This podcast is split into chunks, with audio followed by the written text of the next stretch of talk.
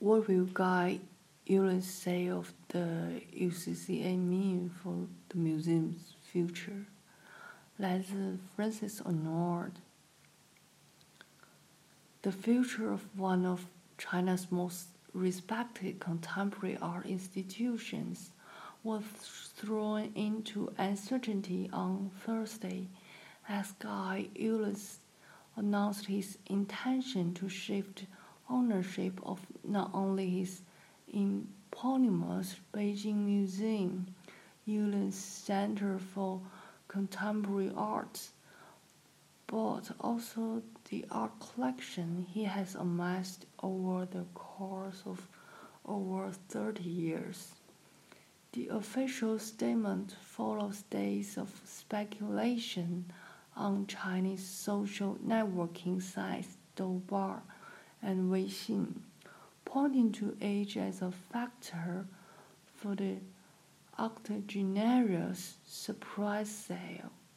The announcement notes that Ullens is looking at options of how and when this would happen. Until a suitable buyer for the exhibition space is settled upon, UCCA will continue to run as normal under its current leadership. Founders Baron and Baroness Guy and Muriel Ullens de Schooten began collecting Chinese contemporary art more than 30 years ago. In 2007, the Belgian couple added UCCA to an expansive portfolio of initiatives spanning philanthropic to entrepreneurial houses in a former 1950s workshop.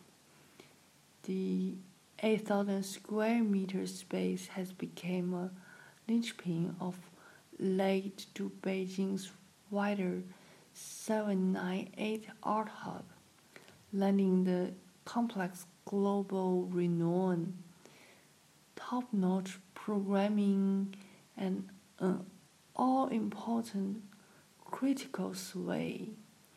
As hipster coffee joints, wedding photographers seeking urban edginess, and souvenir sellers continue to transform what was briefly a flagship district of grassroots artistic spirit in China. UCCA is one of a handful of spaces maintaining 798's critical counterbalance. The space's inaugural exhibition, 85 New Wave, the birth of Chinese contemporary art, was curated by the center's inaugural director, Fei Dawei, continuing UCCA's strength at chronicling a still young art scene was 2009, breaking forecast eight key figures of China's new generation artists, which featured the likes of Cao Fei, Yang Fudong, and Qiu Zhijie, and was co-curated by Q- UCCA's second director, uh, Jérôme Sans. In December 2011, Philip Tinari began his ongoing directorship of UCCA.